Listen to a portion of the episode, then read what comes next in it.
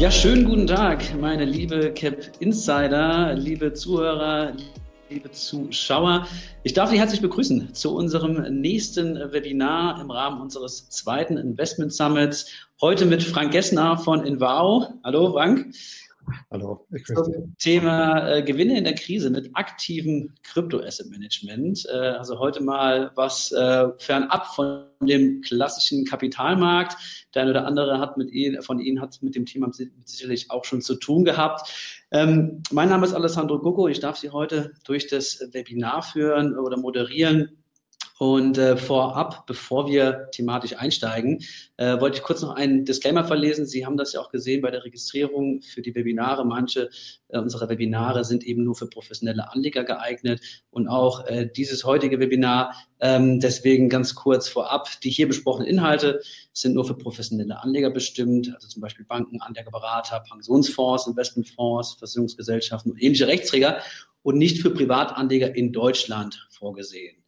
Genau, das sozusagen vorab das Kleingedruckte, der Beipackzettel.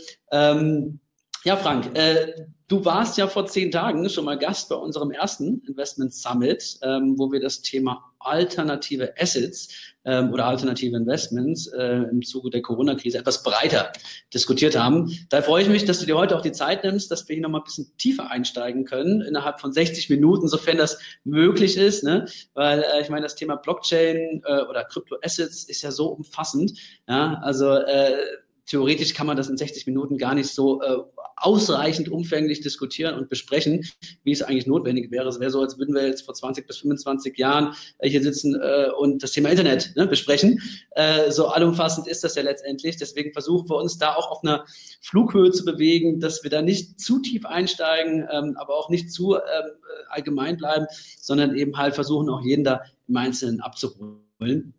Ähm, und wir würden auch natürlich dann nochmal äh, tiefer einsteigen in das Thema äh, eure Anlagekonzept, was ihr auch anbietet. Das heißt auch mal die Performance beleuchten äh, des Evo-Bonds, äh, denn so viel sage ich mal vorab verraten, der hat sich jetzt in äh, der Corona-Krise in fallenden Märkten, also nicht nur auf den Aktienmärkten, sondern ja auch in den Kryptomärkten sehr stabil gehalten, sogar positive Performance generieren können. Wie euch das gelungen ist, äh, werden wir im Laufe des Webinars dann nochmal genauer erläutern oder wirst du uns bestimmt nochmal genauer erklären. Und ähm, genau, bevor wir äh, aber thematisch nochmal tiefer einsteigen, vielleicht nochmal auch interessant für unsere Zuhörer. Ich frage das auch immer unsere anderen äh, Experten ähm, äh, von, den, von den anderen Partnern immer. Äh, nowadays, ne, in der Corona-Krise, man sieht es auch bei dir, äh, du sitzt da in deinem Homeoffice, ja, äh, in Jena, ne, müsste das jetzt sein. Ja. Ähm, wie ergeht es euch das aktuell mit diesen Umständen, die Shutdowns, öffentliche Leben äh, stillgelegt? Äh, beeinflusst das irgendwie eure Arbeitsprozesse in irgendeiner Form oder ähm, seid ihr da irgendwie behindert, auch die Reisebeschränkungen oder sowas? Könnt ihr weiterhin so agieren wie bisher oder wie, wie betrifft euch das eigentlich? Ja, es gibt ja so bei jedem, wir sind ein Asset Manager, der, äh, der eben halt in der Anlageklasse Blockchain ähm, ja, Portfolios verwaltet. Ähm, das kann man natürlich von jedem Punkt der Welt machen. Ne? Also das kann man auch von, äh, von zu Hause aus machen. Und die Trader, die haben wir gestern nochmal alle einzeln gefragt und die Softwareentwickler, die sagen, ja, wir arbeiten, also wir sprechen sogar jetzt mehr miteinander, als wenn wir in einem, in einem Büro sitzen. Ähm, aber natürlich, was natürlich wesentlich schwieriger ist, ist, ähm, ist ja, mit, mit Anlegern zu sprechen, mit Investoren zu sprechen. Ähm, das ist natürlich persönlich ist das viel, ist das viel angenehmer als, ähm, ja, als eben halt irgendwie über Zoom oder über Skype oder über, über Telefon. Ja. Ne? ja, ich meine, das kennen wir auch. Also nichts ersetzt letztendlich das persönliche Gespräch, ja, äh, das steht bestimmt außer Frage. Aber ich glaube, viele merken jetzt tatsächlich, es geht tatsächlich auch anders. Ne? Und ich glaube, das wird auch nach der Corona-Krise irgendwie nachhaltig sich äh, fortführen, dass man eben mehr über diese Webinare, ne, es gibt ja da verschiedene Anbieter, dann eben auch die Kommunikation führen wird. Ähm, auf jeden Fall seid ihr gut aufgestellt, äh, seht, was das angeht und ähm, ist, äh, hat im Prinzip jetzt keine größere Beschränkung. Ja. Ich wollte auch nochmal, weil ja viele auch in diesen Webinar-Tools vielleicht auch neu sind. Wir wollen aber trotzdem die Interaktion so hoch wie möglich halten äh, hier heute. Deswegen äh, fragen Sie Ihre, stellen Sie Ihre Fragen gerne in diesen Chat, den Sie rechts sehen. Ja, da können Sie, äh, das ist auch ein privater Chat, das heißt, die Fragen sehen tatsächlich nur, nur wir und nicht eben die anderen Teilnehmer.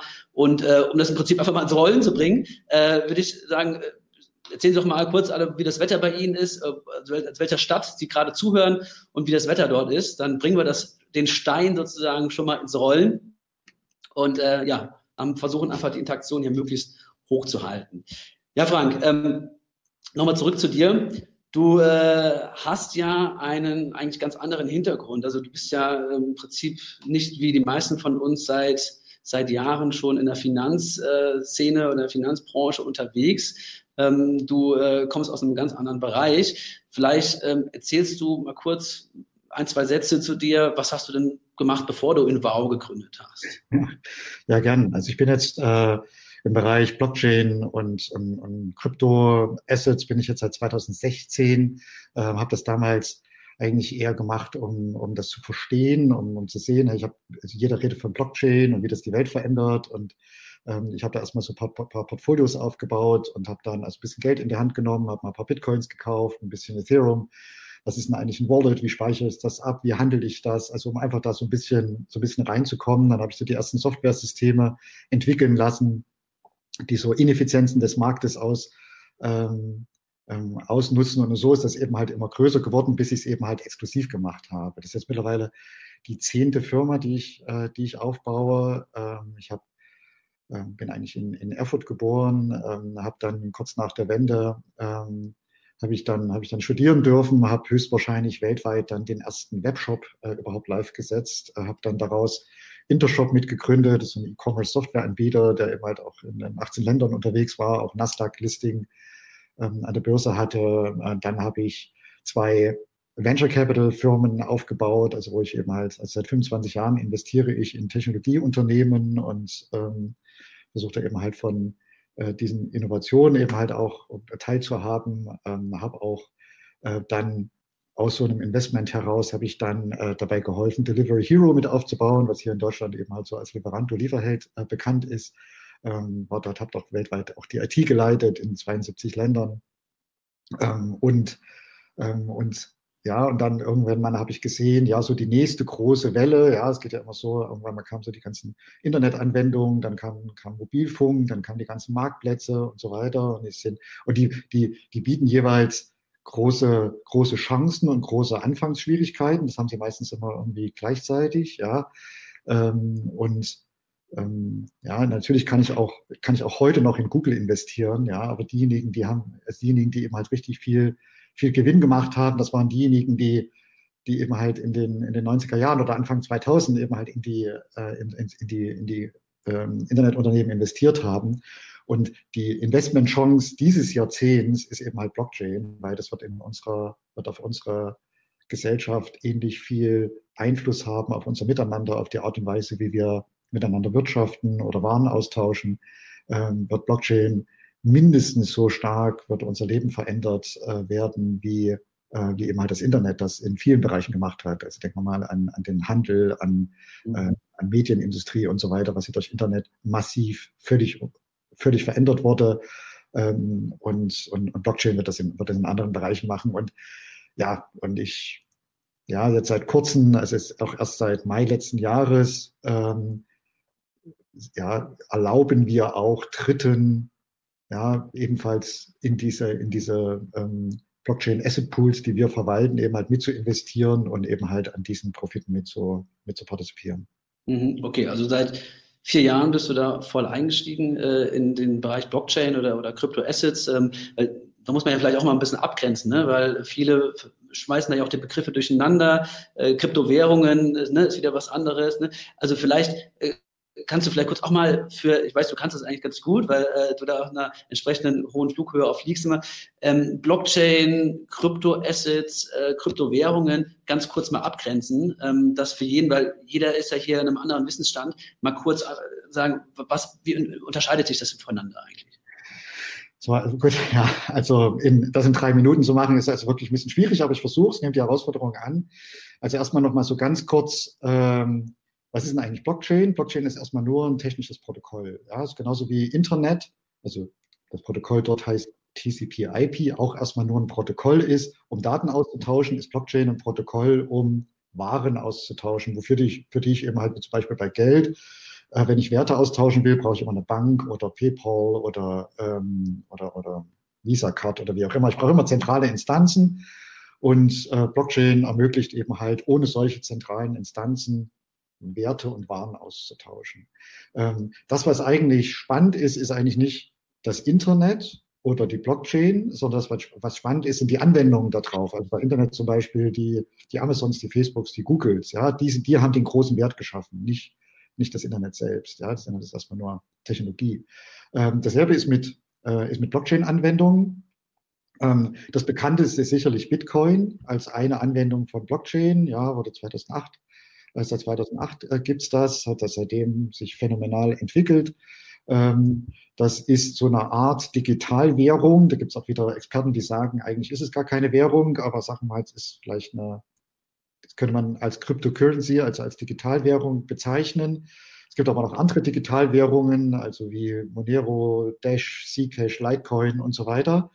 Ähm, aber so insgesamt gibt's eigentlich nur so, es gibt vielleicht so 70 Digitalwährungen, wovon zwölf relevant sind, ähm, Börsen gelistet als Blockchain-Anwendungen, als Blockchain-Assets, also sozusagen insgesamt inklusive Digitalwährung, die 70 sind es 3000, ja, also es gibt 3000 börsengelistete äh, solche Blockchain-Assets und insgesamt gibt es weltweit 85.000 ähm, äh, registrierte Blockchain-Projekte. Und diese und diese Projekte, diese Anwendungen, die werden alle, also sie sind natürlich alle noch in einer super Frühphase, ja. Also niemand kann heute irgendwie mit Bitcoin zum Bäcker gehen und dort äh, immer etwas an meiner Zeit kann niemand auch nicht mit Euro zum Bäcker gehen, aber ihr wisst, was, äh, was ich meine. Also es, es ist sozusagen, es gibt noch nicht, es hat unseren Alltag noch nicht durchdrungen, ja. Aber ähm, ich investiere jetzt seit 25 Jahren oder 27 Jahren investiere ich jetzt in Technologie und, und wenn ich was gelernt habe, ist, wenn, wenn Probleme groß und signifikant genug sind und die können bis jetzt nicht gelöst werden. Und dann gibt es auf einmal eine Technologie, also wie zum Beispiel das Internet oder Marktplätze oder Mobilfunk oder jetzt eben halt Blockchain, wo das technisch möglich ist, das zu lösen, dann wird sich das durchsetzen. Ja, und die, die Probleme, die, von denen ich spreche, die sind einfach Alltagsprobleme. Also wie zum Beispiel Geld von Land A nach Land B zu überweisen, äh, was, was jetzt bis jetzt immer noch irgendwie relativ viel Geld kostet und drei, vier Tage dauert, ähm, oder teilweise sogar noch länger, ähm, knapp zwei Milliarden Menschen, die kein Bankkonto haben, aber trotzdem irgendwelches Geld senden oder empfangen wollen. Ähm, wie kann ich im Internet für paar Cent elektronischen Artikel bezahlen, was mit dem jetzigen Geldsystem überhaupt nicht möglich ist? Ähm, wie können meine Gesundheitsdaten so im Internet abgespeichert werden, dass ich der Einzige bin, der den Zugriff darauf gestatten kann. Also dass der nicht bei meiner Versicherung liegt oder beim Staat oder bei Facebook oder bei Google, sondern dass, das, dass, dass meine Gesundheitsdaten, die ja auch über, was weiß ich, wie wer eine Apple Watch hat oder andere äh, vergleichbare, ja, es gibt ja immer mehr Daten über mich, wie, wie können die so abgespeichert werden, dass der Arzt, zu dem ich gehe, jederzeit Zugriff drauf hat, aber niemand sonst, ja, und, oder wie kann ich in der Lebensmittelindustrie sicherstellen, dass der Bauer, der da mal irgendwie Daten in, in eine Datenbank reingespeichert hat, von welcher, von welchem Feld oder von welcher Kuh welche Lebensmittel äh, sind, wie kann ich sicherstellen, dass kein Zwischenhändler die nachträglich manipulieren kann. Und alle diese, die Art und Weise, Daten abzuspeichern, in, und zwar so, dass jede nachträgliche Manipulation davon sofort aufliegen würde, das ist Blockchain. Es geht also darum, in Daten, die wir ja sowieso digitalisieren, auch vertrauen zu können. Ja, dass ich also nicht irgendeinen Notar oder einen Treuhänder oder eine Bank brauche, um in diese Daten zu vertrauen, sondern dass ich mit Menschen oder Firmen Waren austauschen kann, die ich nicht notwendigerweise so gut kenne, dass ich denen vertrauen muss. Äh, ja, dass ich also auch wirklich dann das Geld bekomme oder dass ich wirklich dann weiß ich nicht, zum Beispiel im Handelsregister oder im, im Grundbuchamt, dass meine Identität dort reinkommt, wo vorher die von der Verkäuferseite stand, äh, zum Beispiel, wenn ich ein Haus kaufen will und so weiter. Und diese, diese, sagen wir mal, globalen Transaktionen, und unsere Welt wird, wird, wird immer globaler, ja, diese, diese Anwendungen dafür entstehen gerade, die sind gerade noch in der Frühphase. Und viel, viel interessanter als die Unternehmen die, die, die diese Anwendung gerade bauen, das sind einfach mal hunderte, tausende Unternehmen, wo man auch noch nicht so richtig weiß, welche von denen werden eigentlich zu den Gewinnern gehören, sind die sind die Blockchain-Assets, die jetzt schon auf Börsen handelbar sind. Also die, an, die Teile der Anwendung, die Zugangsberechtigungen für diese Anwendungen. Ja, bei Digitalwährungen sind das eben halt Coins, also wie bei jeder anderen Währung auch. Aber bei sogenannten Utility-Tokens sind das dann eben halt zum Beispiel sowas wie ja, Eintrittskarten, um da eben halt mitzumachen oder um Gebühren zu bezahlen oder, ähm, oder um zum Beispiel Teile der Werte selbst zu besitzen.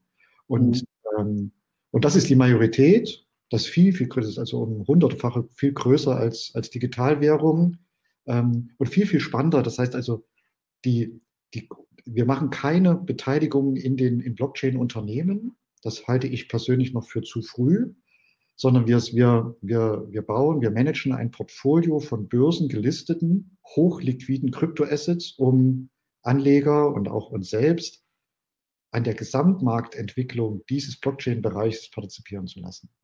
Ich glaube, das ist ein ganz wichtiger Punkt, Frank. Du sagtest ja, äh, ihr investiert nicht, in, in, nicht die, in die Unternehmen und Kryptos sind ja per se auch keine Unternehmen. Ähm, aber die meisten, sage ich mal, die am klassischen Kapitalmarkt unterwegs sind, die investieren ja in Aktien, in Anleihen, wo ein Asset dahinter steht, das heißt meistens das Unternehmen wie, wo man auch dann aufgrund der zukünftig erwarteten Gewinne eben ne, ableiten kann, was ist denn der Wert des Unternehmens. Wie ist es denn eigentlich bei Kryptos? Weil ihr investiert ja in Kryptos. Also wie kann ich denn überhaupt bestimmen, was der aktuelle Fair Value, der Gegenwert eines, eines Kryptoassets ist, eines, einer, einer Bitcoin zum Beispiel? Also welcher, welcher konkrete Wert steckt eigentlich auch dahinter? Fangen wir jetzt nochmal mit der Definition an, damit wir nicht durcheinander kommen. Als wenn wir jetzt über das Wort Kryptoasset oder Blockchain-Asset sprechen, meinen wir damit drei verschiedene Arten. Das eine sind Coins von Digitalwährungen, was ich gerade gesagt habe. Das zweite sind sogenannte Utility-Token, also sowas, nehmen wir zum Beispiel mal Ripple. Ripple ist ein System, was zwischen Banken den, den Warenaustausch ermöglicht. Also sowas, das, wird, das will Swift ersetzen, also die, die das Swift-System kennen, ja, oder Binance Coin oder wie auch immer. Und sogenannte Security Token, das ist die dritte Art, also Coins, Utility Token und Security Token. Und Security Token sind einfach tokenisierte, also digitalisierte Finanzprodukte, die ebenfalls gehandelt werden. Ja, das sind also Finanzprodukte, wie sie vorher waren, nur eben halt digitalisiert. So.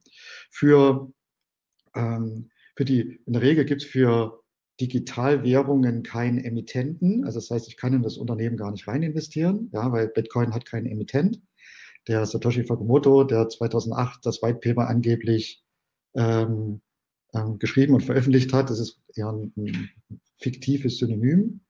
Ähm, ähm, und bei Utility Token kann ich mir natürlich die, die Projekte anschauen, ja, und kann da eben halt irgendwelche KPIs machen. Aber dadurch, dass das alles Frühphasensachen sind, ist mein Risikoappetit nicht groß genug, sogenannte Long Investments zu machen. Also zu sagen, also ich wette jetzt darauf, dass genau dieses, Pro dieses Projekt im Bereich digitale Identität auf der Blockchain zu den Gewinnern gehören wird. Und da investiere ich jetzt rein und warte da drei bis fünf Jahre, bis es eben halt irgendwie sich verhundertfach hat. Ähm, wir, wir glauben, das ist noch zu früh.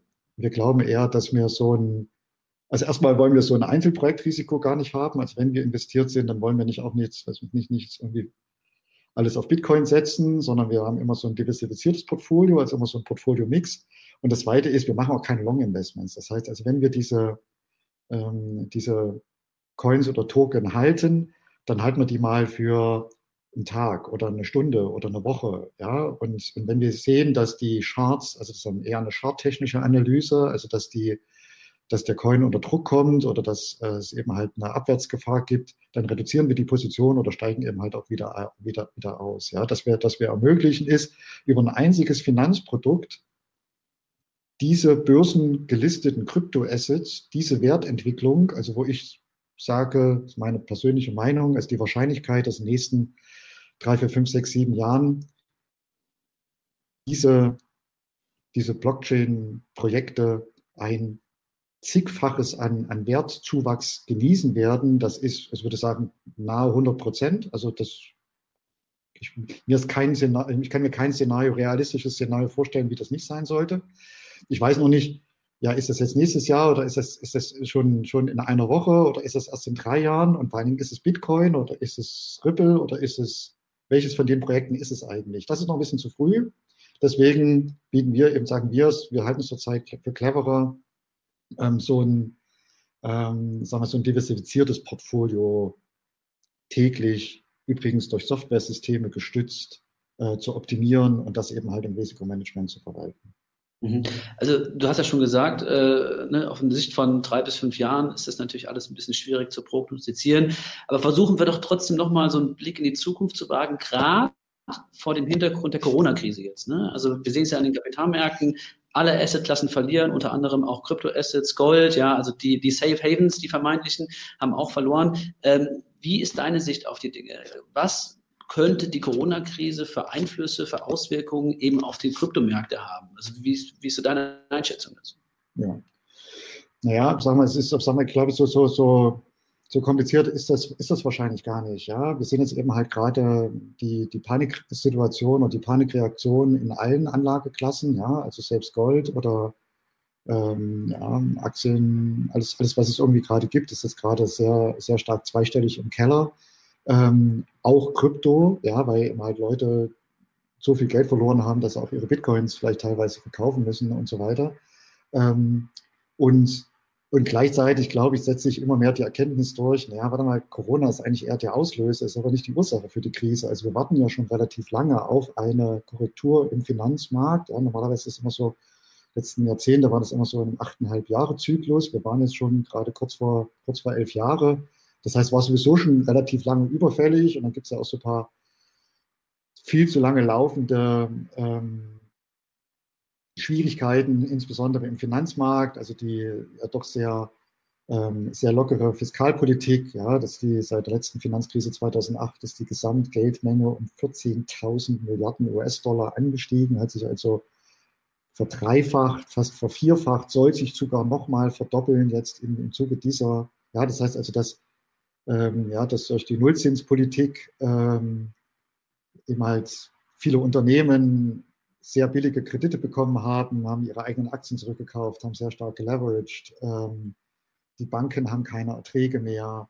Ähm, ja, früher konnten die Banken eben halt von dem Geld der Kunden, was sie eingesammelt haben, konnten, konnten sie eine eigene Vermögensverwaltung machen. Heute bezahlen sie eher Negativzinsen darauf. Das heißt, die, die, die, es gibt eine Ertragserosion der Banken und es gibt viel zu viele Unternehmen, die jetzt eben halt durch die Corona-Krise ihre Kredite nicht mehr zurückzahlen können, was die Banken noch mehr unter Druck bringt und so weiter und so fort. Diese Kette wird sich jetzt eben halt ver, erst noch aufschaukeln. Das heißt, wir sehen jetzt einfach, dass für die nächsten, also nicht für die nächsten Wochen, sondern eher vielleicht so anderthalb Jahre, wie auch immer, ja, wird jetzt erstmal alles, was irgendwie konjunkturabhängig ist, hat das erstmal, erstmal echt große Schwierigkeiten. Ja? Und das die große Frage ist, welche von den Anlageklassen ist denn nicht, ist denn nicht konjunkturabhängig oder gering konjunkturabhängig? Ja? Und da haben wir sowas wie, ja, das erste, was mir einfällt, ist Gold. Ich habe im Januar schon relativ große Goldpositionen für mich selbst aufgebaut.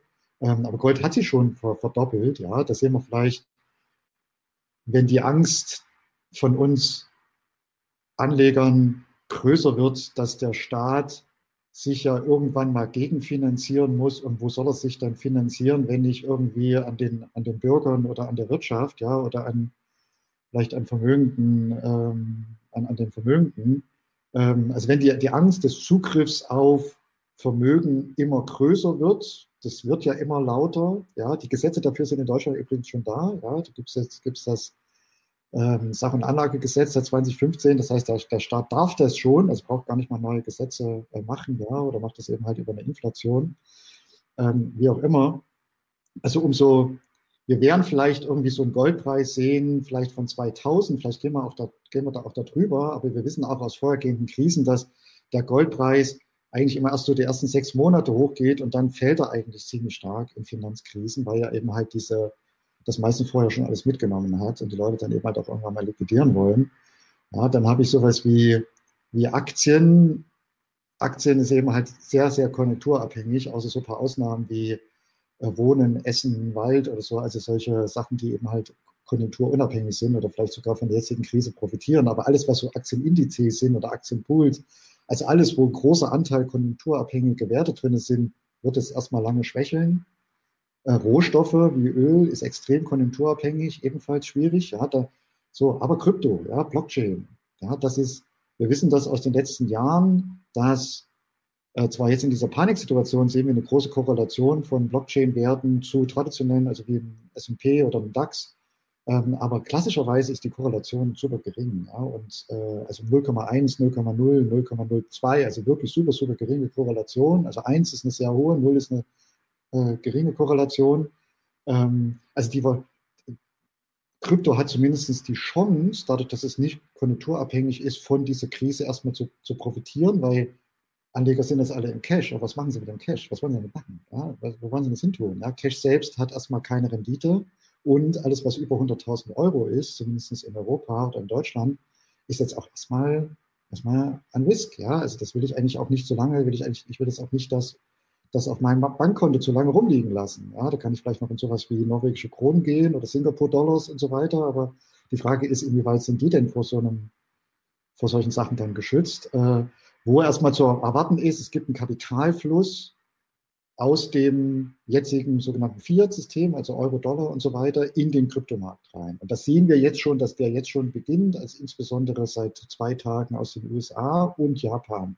Also seit eben halt diese unbegrenzten, wir kaufen alles, wir drucken noch mehr Geld, wir drucken noch mehr Geld und so weiter. Ähm, ja, in der Finanzkrise ist das Geld übrigens niemals weg, sondern das wandert nur von einem Topf in einen anderen Topf. Ja, und das ist die Frage, was sind eben die Gewinner und was sind die Verlierer. Und ähm, ja, sicherlich sind wir auch biased, also weil wir eben halt in dieser Industrie sind.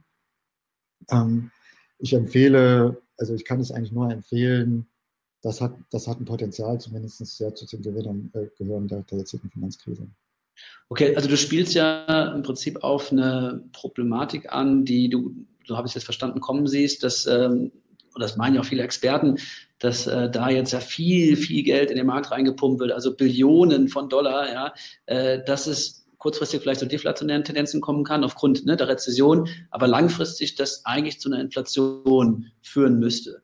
Ähm, das heißt, Cryptocurrencies sind dann per se, das war auch eine Frage jetzt auch, auch von einem, von einem äh, Zuhörer, inflationsgeschützt, äh, oder bei Bitcoin ist ja sowieso die, die Menge begrenzt, ne, die ausgegeben werden kann. Betrifft das auch alle anderen Kryptowährungen, dass man inflationsgeschützt ist, so wie bei Sachwerten?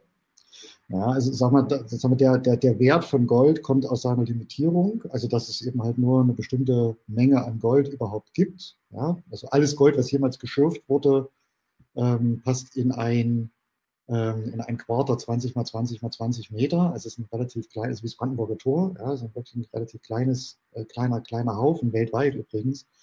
Ähm, und daraus entsteht eigentlich der Wert von Gold. Ja, und und äh, ähm, solche, ja, zum Beispiel Bitcoin, was mathematisch beschränkt ist auf 21 Millionen Stück, ähm, ist eben halt damit wird eben halt damit so eine digitale Funktion wie Gold, also so ein, Gold hat ja eher so einen Referenzwert. Also ich gehe ja auch nicht mit Gold irgendwo einkaufen, sondern Gold gibt mir eher so einen Referenzwert für eine Währung, also wie zum Beispiel für den Dollar oder für den, äh, für den Euro. Ja, also ich konnte mir vor, vor tausend Jahren konnte ich mir für eine Unze Gold, konnte ich mir einen Anzug kaufen, das kann ich mir, kann ich mir immer noch. Ja, so. Ja.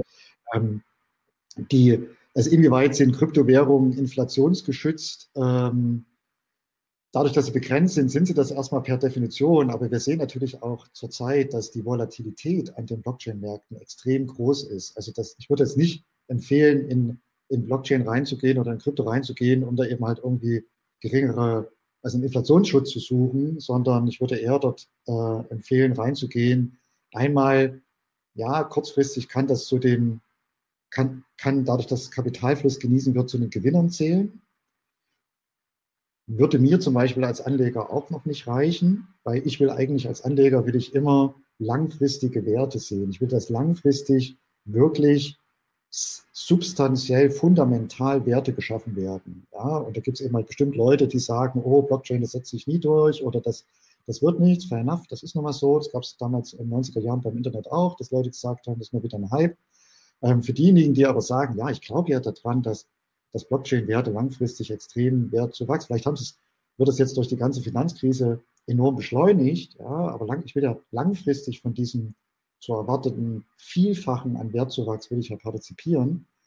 Ja, wie mache ich das denn? Ja, soll ich mir jetzt ein paar Bitcoins kaufen? Da habe ich ja wirklich so ein Klumpenrisiko und außerdem, wie verwahre ich die?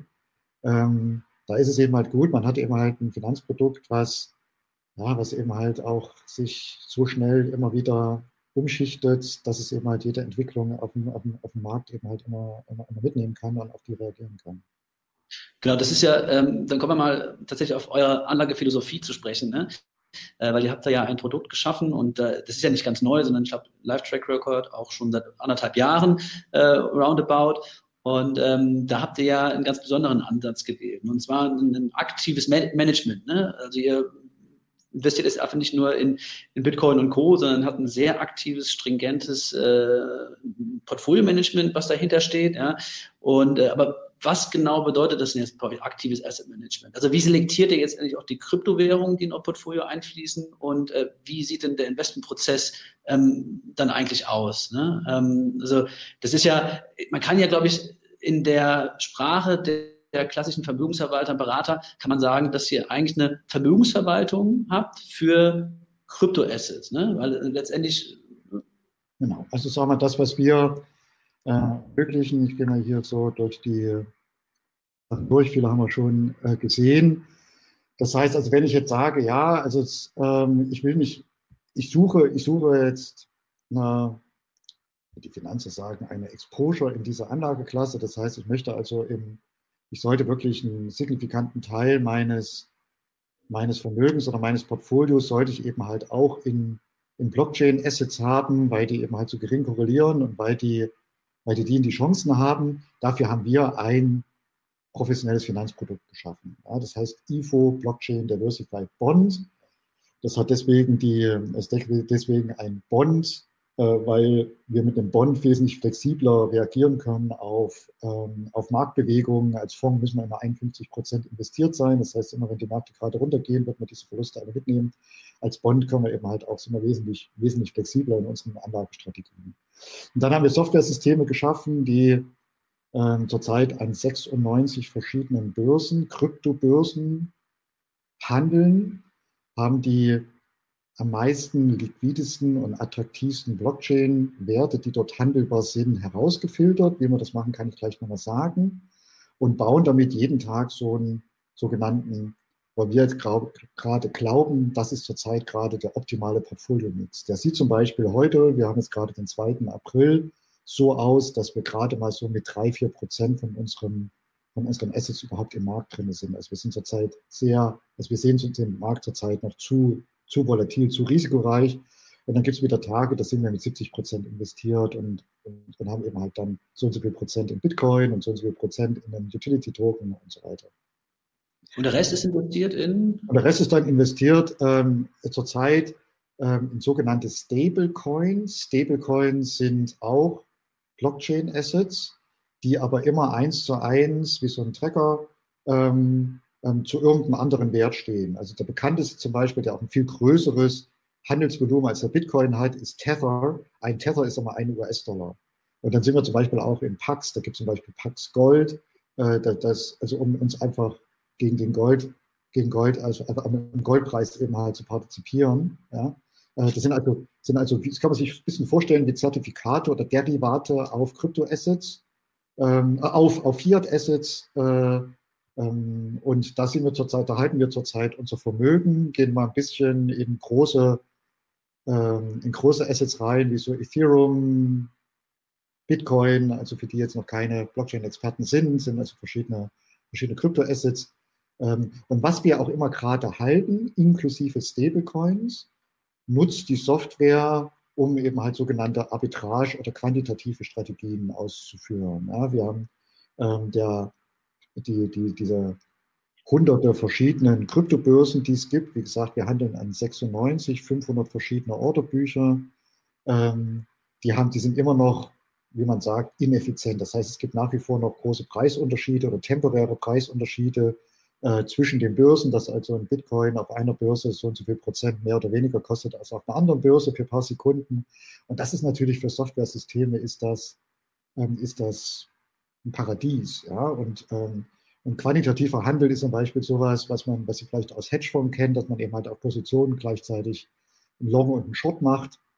Das heißt, solange wir Volatilität im Markt drin haben, sind halt eben halt äh, tägliche tägliche Gewinne, Gewinne möglich. Ja, wir machen eben, ähm, wie funktioniert sowas? Das ist übrigens die Performance, die wir haben. Äh, März Performance wird heute, äh, wird heute ähm, publiziert, ist aber ebenfalls wieder 1,55 Prozent.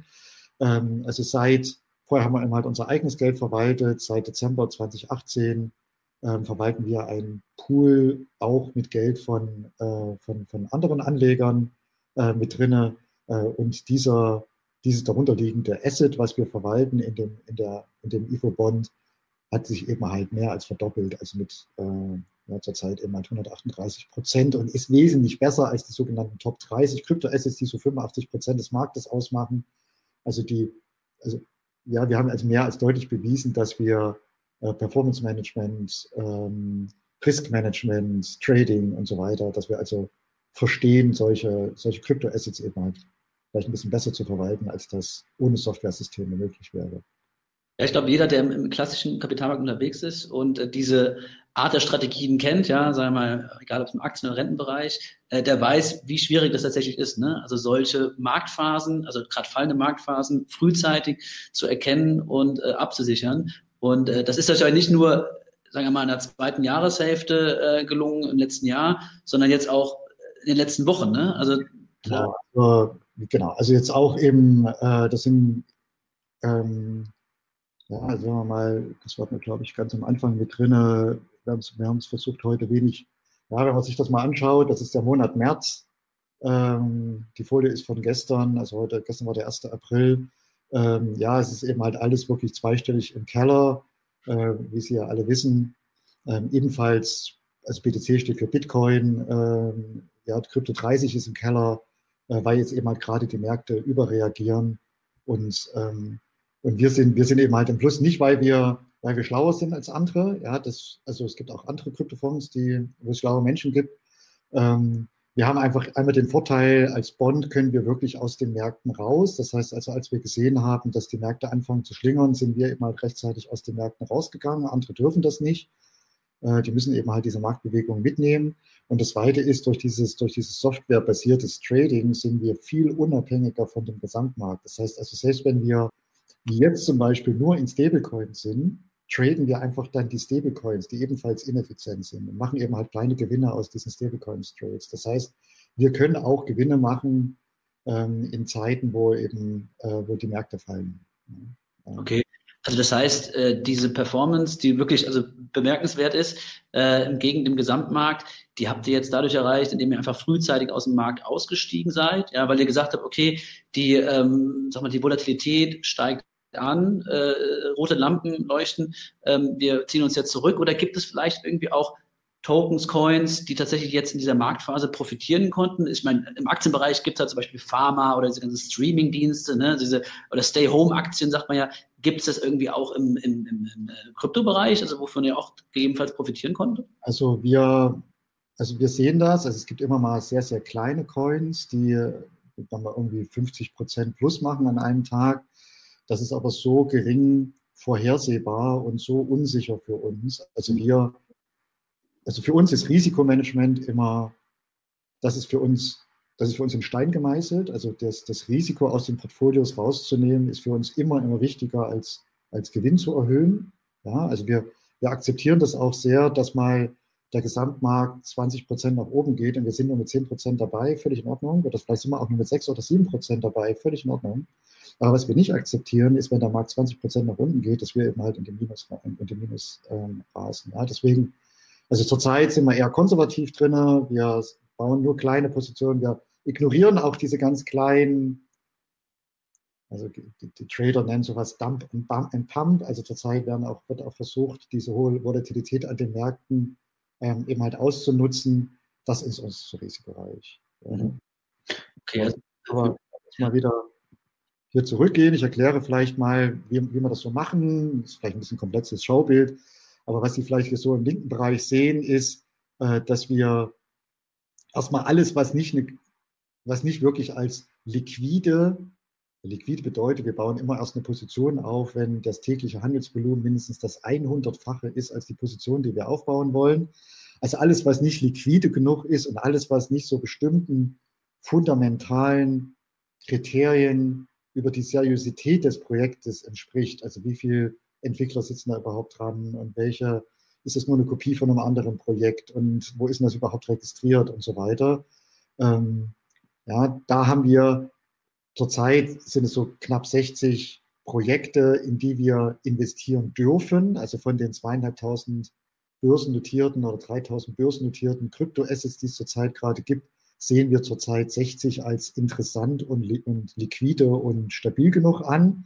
Und daraus erstellen Softwaresysteme täglich durch Trader überwacht ein Portfolio-Mix aus fünf bis 20 verschiedenen Coins. Also dass man eben halt nicht nur alles auf einsetzen, sondern dass man immer diversifiziert im Markt sind, weil teilweise entwickeln sich, entwickeln sich eben halt sogenannte Altcoins, also kleinere oder, oder andere Blockchain-Projekte wesentlich besser als der Bitcoin. Ja.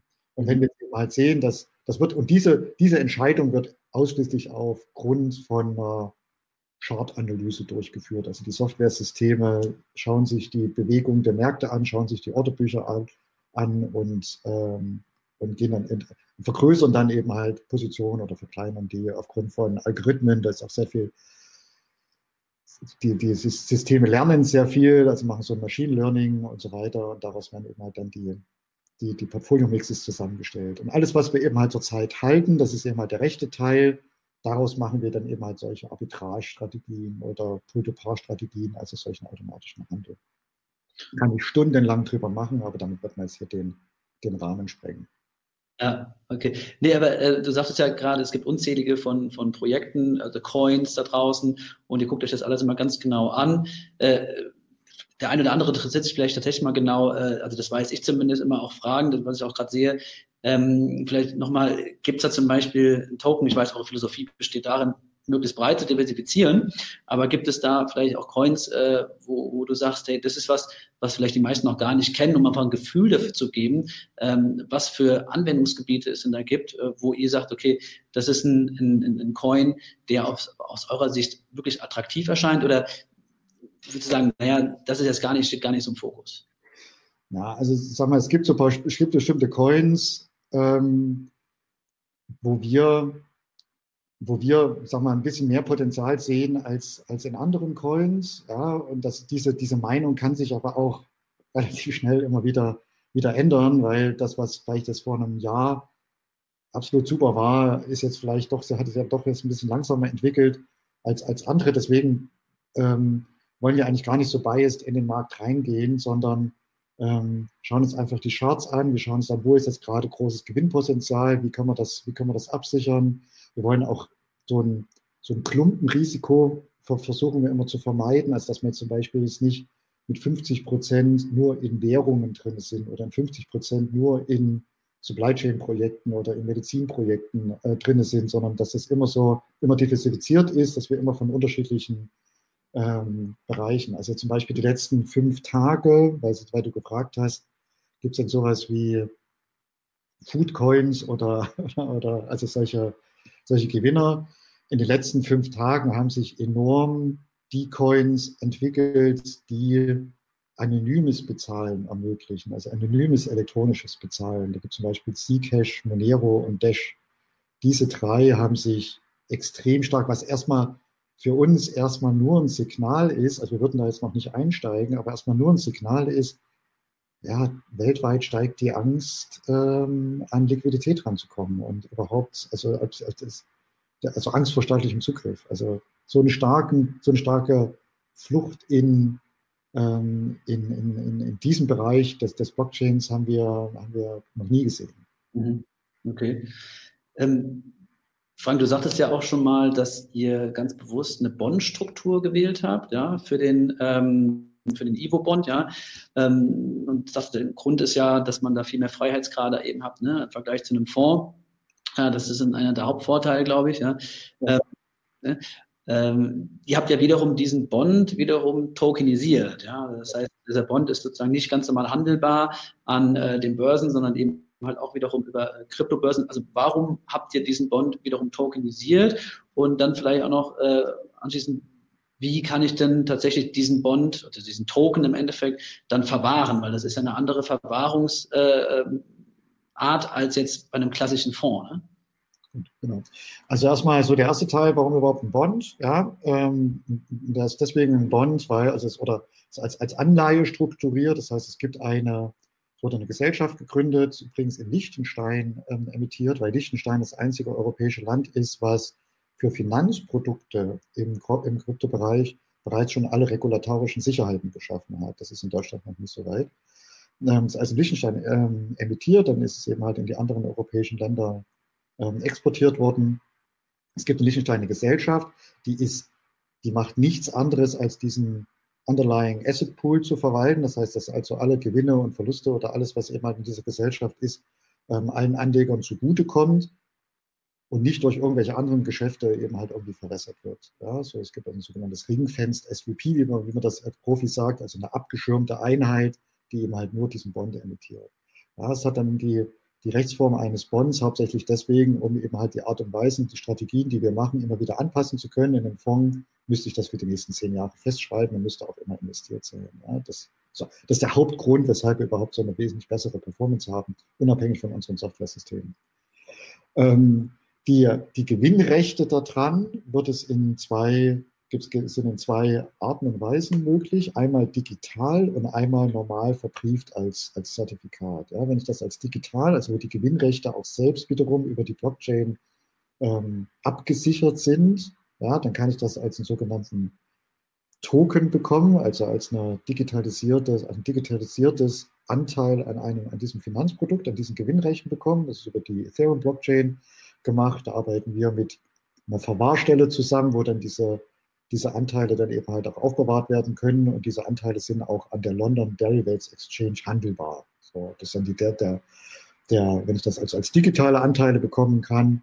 Äh, wir sind auch gerade dabei, über die Baderbank ähm, die Anteile für diejenigen, die sagen, ah, mit diesem Digitalen und so weiter, da will ich mich jetzt noch nicht damit beschäftigen, ich will das normal in meinem Depot haben, äh, dann ist das auch über die Baderbank, wird das auch als normales verbrieftes Zertifikat erhältlich sein, diese Gewinnrechte.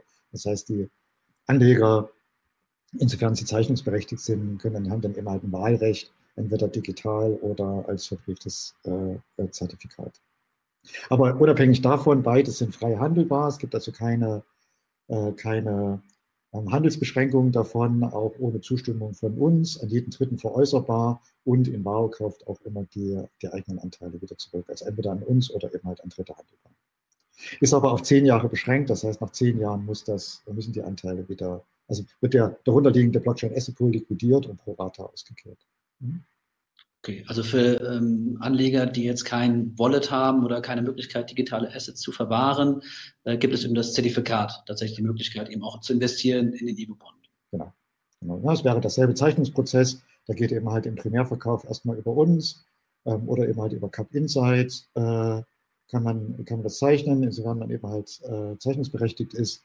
Ähm, ja, dann bekommt man eben halt seine Anteile, entweder digital oder eben halt als Zertifikat und, ähm, und dann ist es eben halt frei handelbar. Genau, das ist vielleicht noch ein Hinweis, auch eine eigene Sache. Ähm, das äh, wissen vielleicht auch noch nicht alle. Wir unterstützen ja Cap Insight auch administrativ ähm, in der Abwicklung. Das heißt, äh, alle Cap Insider, die interessiert sind, eben halt in diesen Evo-Bond zu investieren, äh, können gerne auf uns zukommen, ähm, uns kontaktieren. Äh, die äh, Kontaktdaten, ähm, genau, die kann, kann, ich gleich auch nochmal, äh, oder meine E-Mail-Adresse hier auch nochmal in den Chat schreiben, falls da Interesse bestehen sollte. Das mache ich gerade mal. Und äh, vielleicht nochmal ganz kurz, ähm, für wen ist denn dieser ähm, Bond, Evo-Bond denn eigentlich geeignet? Gibt es da ein Minimum-Investment auch? Ja, ähm, also die, die Aussage der BaFin ist zurzeit, dass es nicht für Privatanleger in Deutschland zugelassen ist. Ähm, eine relativ neue Auflage. Erspare ich mir jetzt die Kommentare, warum oder wie ich, was ich davon halte, sagen wir darum. Äh, für alle anderen ähm, ist, es, ähm, ist es zugelassen, jedoch nicht für Anleger, die, die ihre Residenz haben in Nordkorea, China, Iran und USA. Ähm, für alle anderen, alle anderen sind zeichnungsberechtigt. Okay, alles klar.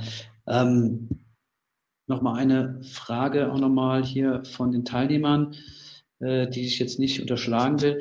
Äh, du sagtest ja, dass ihr vorwiegend in, äh, also das heißt vorwiegend, unter anderem äh, Arbitrage-Trades macht. Ja? Und äh, Arbitrage-Trades lassen sich ja in einem Markt ne, verwirklichen, der äh, eben unter gewissen Ineffizienzen äh, leidet oder sage ich mal, äh, wo die sagen, zu beobachten sind. Ähm, was macht ihr denn? Also glaubst du, dass der Markt weiterhin ineffizient, ineffizient bleiben wird? Äh, ich denke mal nicht. Und falls äh, dem so sein sollte, äh, wie was macht ihr, wenn die Märkte effizienter werden? Ja, also Arbitrage wird, äh, oder sagen wir mal, der, der, der Blockchain-Markt, also der, der börsennotierte Handel mit Blockchain-Asset hat als, hat, also wenn ein Markt effizient werden kann, oder nahezu, also völlig, völlig effizient wird er niemals werden, aber wenn er, also der, das Potenzial, dass dieser Markt wesentlich effizienter wird als der traditionelle Markt, ist viel, viel größer, weil es gibt eben halt keine Zwischenhändler mehr, es gibt keine Börsenschließzeiten, also das, ja, sondern es ist 24 Stunden, sieben Tage die Woche, 365 Tage, ähm, wird an diesen Börsen gehandelt und immer mehr davon wird eben halt auch Software geschützt gemacht. Ja, so das heißt also, die Arbitragemöglichkeiten, die es gestern gab, gibt es heute nicht mehr und die, die es heute gibt, wird es auch morgen nicht mehr geben. Das heißt also, es wird wahrscheinlich noch ein bisschen länger dauern, als wir glauben. Es wird wahrscheinlich noch ein paar Jahre dauern, dass, dass, dass immer noch äh, die Märkte ineffizient sind, weil sie eben halt noch zu klein sind. Äh, aber langfristig werden die effizient werden und wir werden dann auch keine Arbitrage-Trades mehr machen. Ja? Ähm, die, ähm, aber umso mehr die Märkte reguliert werden, das ist etwas, was wir sehr begrüßen, dass also auch die, die Börsen reguliert sind, umso mehr kann ich eben halt alternative ähm, automatisierte Handelsstrategien einsetzen, also indem ich eben halt aus der Vergangenheit lerne und die, und die Zukunft zu prognostizieren. Das ist das, was wir äh, über unsere künstliche Intelligenzsysteme jetzt schon machen. Wir können nur noch nicht heute, wir führen das heute noch nicht auf, weil uns das heute noch zu risikoreich ist, weil die Märkte, weil die, weil die Börsen auch teilweise über die, über die Daten, die sie dort eben halt publizieren, über ihre Schnittstellen, das kann man eben halt nicht hundertprozentig darauf vertrauen, weil die Märkte nicht, nicht reguliert sind. Ähm, wie auch immer, aber wir, der Haupt, also wenn man zum Beispiel mal 2019 nimmt, war der Anteil aus Arbitrage am Gesamtgewinn vielleicht so 30 Prozent. Das kann man nicht so genau sagen, weil die auch natürlich dann, währenddem sie gehalten werden, ebenfalls wieder Wertzuwächse hatten. Ähm, 2018 war er vielleicht 60 Prozent, das heißt, es ist schon gesunken. Langfristig erwarten wir eher, dass der, also der, der prognostizierte oder der erwartete Wertzuwachs in diesem Markt kommt aus dem Markt selbst. Also auch aus unserem Finanzprodukt glauben wir, dass das eher aus dem Markt selbst herauskommt, als aus, dem, aus, aus den Arbitrage- oder Quantstrategien, die wir, die wir zusätzlich noch einsetzen. Das ist zurzeit, das gibt uns zurzeit gute Gewinnmöglichkeiten in Märkten, in Zeiten wie zum Beispiel jetzt gerade, wo der Markt sich sehr, sehr flach bewegt. Also so auf Tagesbasis schwankt er natürlich stark, aber insgesamt ist er sehr flach ähm, oder sich sogar eben halt ähm, empirisch bewegt, also nach unten geht, da können wir trotzdem eben halt noch zusätzliche Gewinne machen oder die Position eben halt dadurch eben halt absichern. Mhm. Okay. Ähm, vielleicht nochmal ein Hinweis an den. Also wir sind im Blick auf die Uhr, äh, äh, nähern wir uns dem Ende des Webinars. Also nutzen Sie nochmal die Möglichkeit, nochmal Fragen zu stellen. Ich habe noch zwei, drei offen hier. Zum Beispiel ein Cap Insider wollte nochmal wissen, seid ihr denn selbst auch in den Ivo-Bond investiert? Ja, also ich selbst bin da mit einer größeren siebenstelligen Summe drin. Ähm, ich, ich, ich halte auch keine Bitcoins oder, oder andere Sachen selbst. Ja, ich möchte das lieber, dass das, dass das durch Profis verwaltet wird. Ähm, und ähm, ja, mein, mein Co-Founder ebenfalls. Es war auch am Anfang, haben wir ausschließlich nur unsere, unser eigenes Geld getradet und haben natürlich viele unserer Freunde, Bekannte haben gesehen, oh, was ja unglaublich, was ihr hier, was ihr hier jeden Monat erwirtschaftet und können wir da nicht irgendwie auch mit Geld mit reintun und dafür brauche ich eben halt in, ähm, ja, in Europa brauche ich dazu eben halt ein zugelassenes Finanzprodukt, um überhaupt Gelder Dritter verwalten zu können. Und deswegen wurde dann eben halt der IFO-Bond emittiert, ähm, wo übrigens noch 20 Prozent unserer, äh, unserer jährlichen Gewinne auch noch in soziale Projekte reingeht. Das ist eben halt auch noch ein zusätzliches Anliegen, weil wir daran glauben, dass sich Gewinne am Kapitalmarkt, also einfach nur Geld zu traden, sehr gut mit sozialem Engagement ver ver verbinden lässt. Und die größte Investorengruppe, die jetzt kommen, sind die Millennials. Also ja, die, die sowieso so Purpose Investment und sowas äh, wollen, ähm, wo wir eben halt glauben, dass eben halt auch mit diesem sozialen Engagement, was wir dort machen, und ökologischen Engagement eben halt auch immer mehr äh, Bedarf an diesem Finanzprodukt eben halt erzeugt wird über die nächsten Jahre. Dass es also auch jedem, jedem Anleger noch zusätzlich zugutekommt, neben dem, dass man sagt, ja, warte mal, mit dem, was ich, mit den Profiten, die ich hier mache, mache ich sogar noch was Gutes. Ja, du hast ja mal gesagt, das ist ja so ein bisschen auch deine Motivation gewesen, ne? Äh, das jetzt nochmal anzuschieben, zu sagen, okay, ich bin in der Lage, dort Gewinne zu generieren über ein smartes Trading-System und das wiederum zurückzugeben. Ja, ja. Also das, weshalb ich das überhaupt mache, also Und äh, das, der IFO-Bond soll so das Flagship-Projekt sein. Das ist jetzt mit 20 Millionen, ist das, ist das ein relativ kleines, äh, kleiner Primärverkauf, also ein relativ kleines Finanzprodukt. Zwei Drittel davon ist jetzt auch schon gezeichnet. Das heißt also, wer auch immer da Interesse hat, äh, sollte jetzt nicht zu lange warten. Wir versuchen den jetzt eben halt den nächsten Wochen ähm, abzuschließen, den, äh, also das, den, den Primärverkauf. Ähm, und, und, die, und dieses Produkt soll dann eben halt eine außerordentliche Performance zeigen, mit der wir dann eben halt auch Folgeprodukte ähm, auflegen können, die sich dann wahrscheinlich eher an institutionelle äh, Investoren, ähm, äh, institutionelle Investoren orientieren, aber eben halt auf der Grundlage der Performance des IFO-Bonds. Ähm, und wir, wir haben uns als Team dazu committed, immer Teile unserer Gewinne ähm, eben halt für etwas einzusetzen, was ein bisschen größer ist als wir.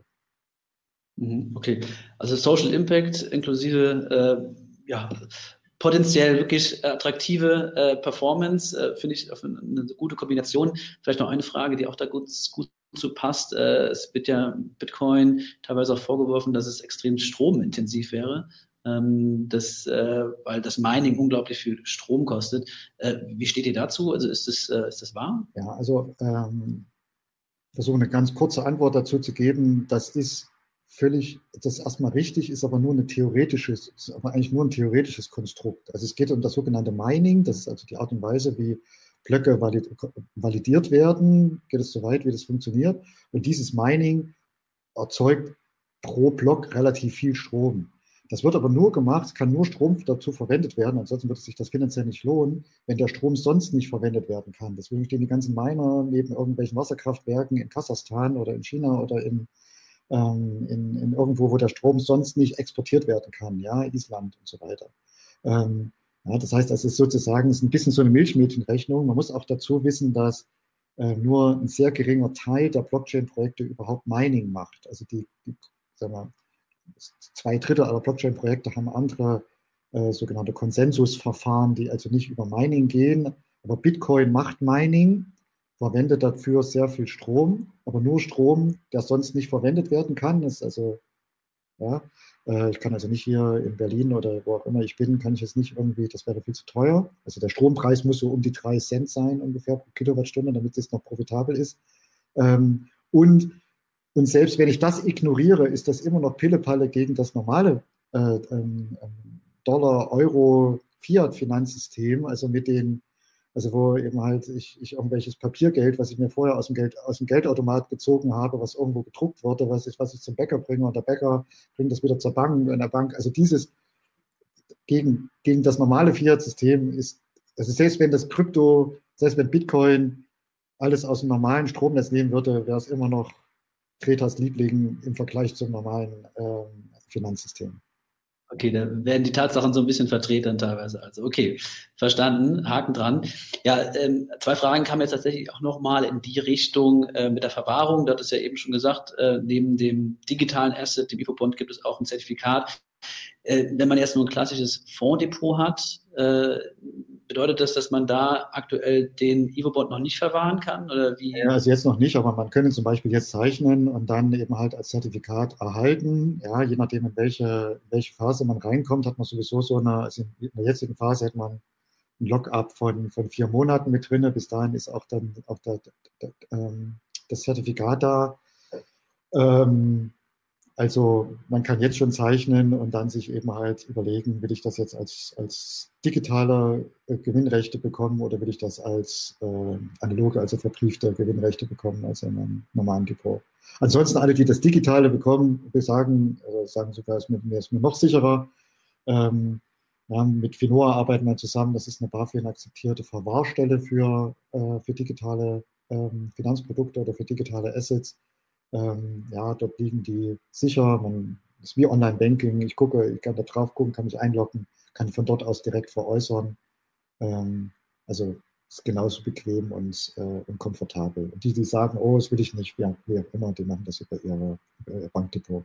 Genau, ich glaube, da muss man auch einfach den, den Interessenten so ein bisschen die, die Angst nehmen, dass äh, so ein digitale äh, Verwahrstelle, dass das jetzt großartig was anderes wäre. Ne? Es ist ja letztendlich äh, sogar alles noch viel einfacher, effizienter, kostengünstiger geregelt. Von daher, äh, wir haben ja viele Investoren, die das eben auch schon durchgemacht haben, diesen KYC, AML-Prozess, ja. Das ist jetzt auch kein, kein Rocket Science, ne? Ähm, von daher nochmal vielleicht hier an alle Cap Insider. Wenn äh, da Interesse besteht, melden Sie sich gerne direkt bei uns auch, bei Cap Insight. Meine E-Mail-Adresse habe ich äh, eben auch schon in den Chat geschrieben, ac.capinsight.com. Wir freuen uns über, über weiteres Interesse. Ähm, mit Blick auf die Zeit, Frank, würde ich sagen, ja, äh, haben wir soweit alles sofern es möglich ist, in einer Stunde ähm, besprochen, was euren äh, Bond angeht. Also auch nochmal Gratulation zu der herausragenden Performance, jetzt auch in dieser schwierigen Phase. Hut ab ähm, und vielen Dank auch an deine Zeit, die du genommen hast, nochmal einen tieferen Einblick zu geben. Oder hast du vielleicht noch Worte, die du noch mitgeben möchtest unseren Cap Insidern? Wunderbar, nein, also es hat, hat Spaß gemacht und äh, natürlich ist das schwierig, das alles in einer Stunde zu machen, aber es kann zumindest dafür dass mein Wort geben, dass, das ein, dass wir hier einen Zugang zu einer Anlageklasse ermöglichen, die nicht nur kurzfristig von der jetzigen Situation sehr profitieren kann, sondern eben halt auch langfristig fundamental einfach Werte schafft. Ähm, ein vergleichbares Produkt ist zumindest mir nicht bekannt. Es gibt es noch ein kurzes Zeitfenster, äh, wo, wir noch, wo wir noch Zeichnungen akzeptieren können.